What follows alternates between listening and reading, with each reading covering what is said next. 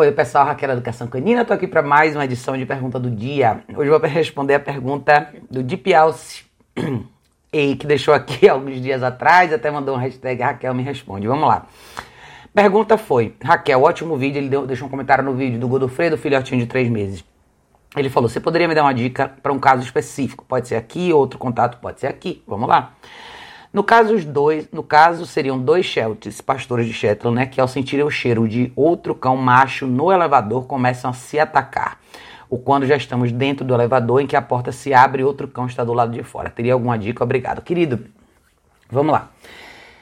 Você provavelmente tem aí dois cães com reatividade a outros cães, porque não é só o cheiro de um cachorro específico. Eu sei que tem cachorros que normalmente transitam em ambientes normais, mas por, às vezes tem uma reação diferente com o outro cachorro. O ponto é o seguinte: se seus dois cachorros explodem é, exatamente na mesma situação, diante dos mesmos estímulos, o que eu acho que é importante você fazer é começar a treinar um de cada vez, tá? Eu também moro em prédio, sei como é que é a situação de elevador, sempre tem cheiro de cachorros diferentes no elevador.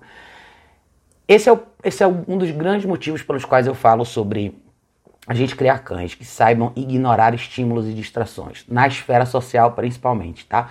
Se a gente pensar no rol do elevador, essa é uma esfera social. Então, o que, é que eu espero do meu cachorro, dos meus cachorros no elevador? Eu quero que elas esperem para entrar no elevador. Quando eu abro o elevador, elas entram comigo e eu não permito nem que elas cheirem nem o chão do elevador. Ah, Raquel, você é muito radical. Não, não, não.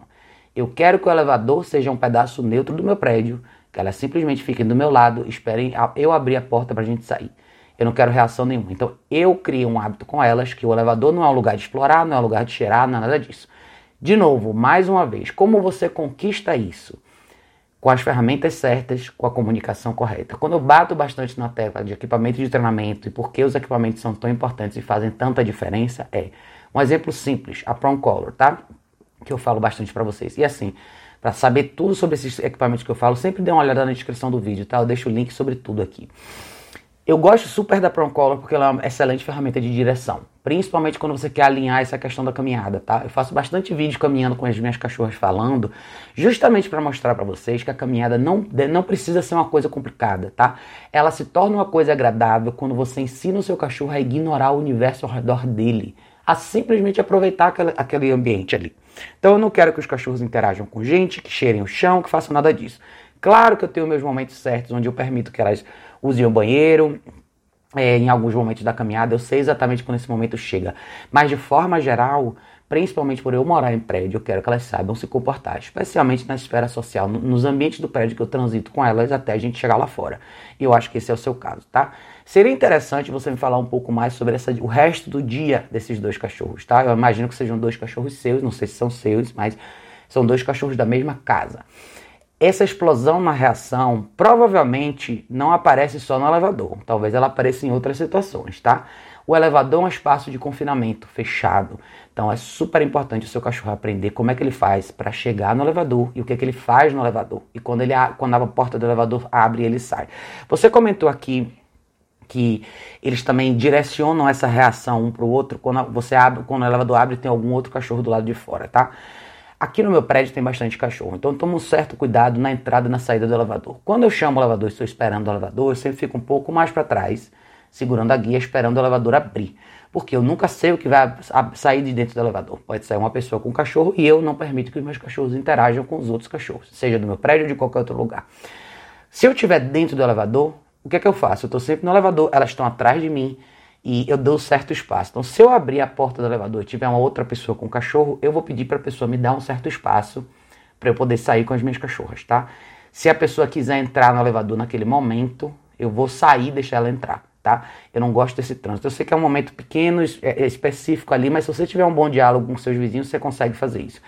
Eu não estou dizendo que você vai evitar a reatividade dos seus cachorros evitando esse encontro. O que eu estou querendo dizer é essa parte onde você advoga pelos seus cachorros, tá? Porém, você tem dois cachorros explodindo ao mesmo tempo, quando não conseguem chegar no target, eles atacam a si mesmo. Por isso é tão importante treinar um cão de cada vez, tá? Se eu fosse você, se esses cães fossem meus, de novo, investiria uma caixa de transporte para cada um. Comece a aplicar disciplina dentro de casa, tá? É isso é o que a gente chama de rotina bem estruturada, tá? Então, essa explosão pode ser que aconteça em outras situações. E redirecionar um para o outro é um péssimo sinal, tá? Isso, isso me diz às vezes que talvez você não esteja tendo um bom manejo na guia, ou talvez você não esteja conduzindo esses cachorros muito bem, ou o equipamento de treinamento que você está usando não seja necessariamente o melhor, tá? Eu transicionaria para Prong Color nos passeios, compraria uma caixa de transporte para cada um e começaria a reintroduzir a ideia de condução na guia, com um de cada vez, tá? Por quê? Porque é muito importante você sinalizar quando o seu cachorro está fazendo errado. E eu não conheço nenhum outro equipamento como a Prong Color que te dá essa eficácia nesse momento, tá? É, eu gosto de usar a Prong Color com a color eletrônica, vocês sabem disso, mas nessa primeira fase a Prong Color é até mais importante, porque ela é uma ferramenta de direção e a color eletrônica não é. A color eletrônica ela marca, ela comunica momentos específicos, ela meio que fotografa algumas coisas, é mais ou menos isso, como uma câmera fotográfica, pum, aquele momento. Então, se você pudesse investir nas duas coisas, melhor ainda, tá? Mas comece com a Prong Color, 2.25mm para os dois, e comece a trabalhar condução na guia. Qual vai ser o seu objetivo agora? Trabalhar esses cachorros para eles ignorarem todas as distrações. Um de cada vez. Pegue um de cada vez para caminhar.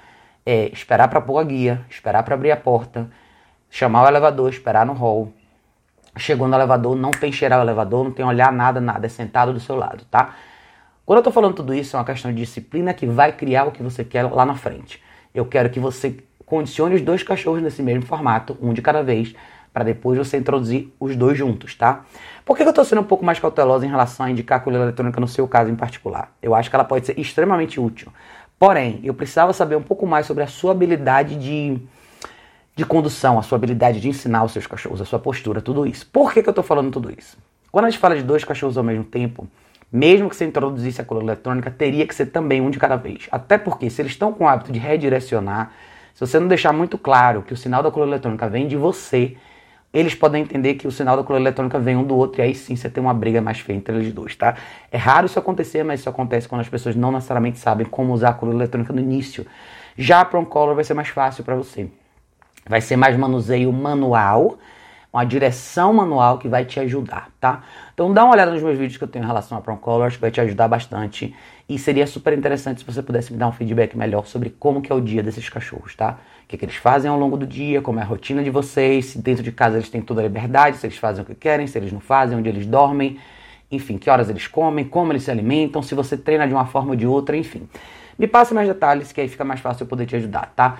Mas a princípio é restringe um pouco mais a rotina, tá? É, caixa de transporte um para cada um, para um colo e vamos começar a treinar esses cachorros no básico, tá? Quando eu falo de condução na guia, eu acho que condução na guia é o básico, é você ensinar o cachorro a andar junto com você, para que ele possa conhecer o mundo com você, de forma calma, tranquila, ignorando as distrações, tá bom? Isso aí vai entrar motivação e vai entrar correção, por isso o equipamento certo faz toda a diferença, tá bom, querido? Mas, de novo, fica à vontade para me deixar mais detalhes, que vai ser um prazer poder te ajudar mais pra frente, tá bom? Beijo enorme, a gente se vê em breve no próximo vídeo.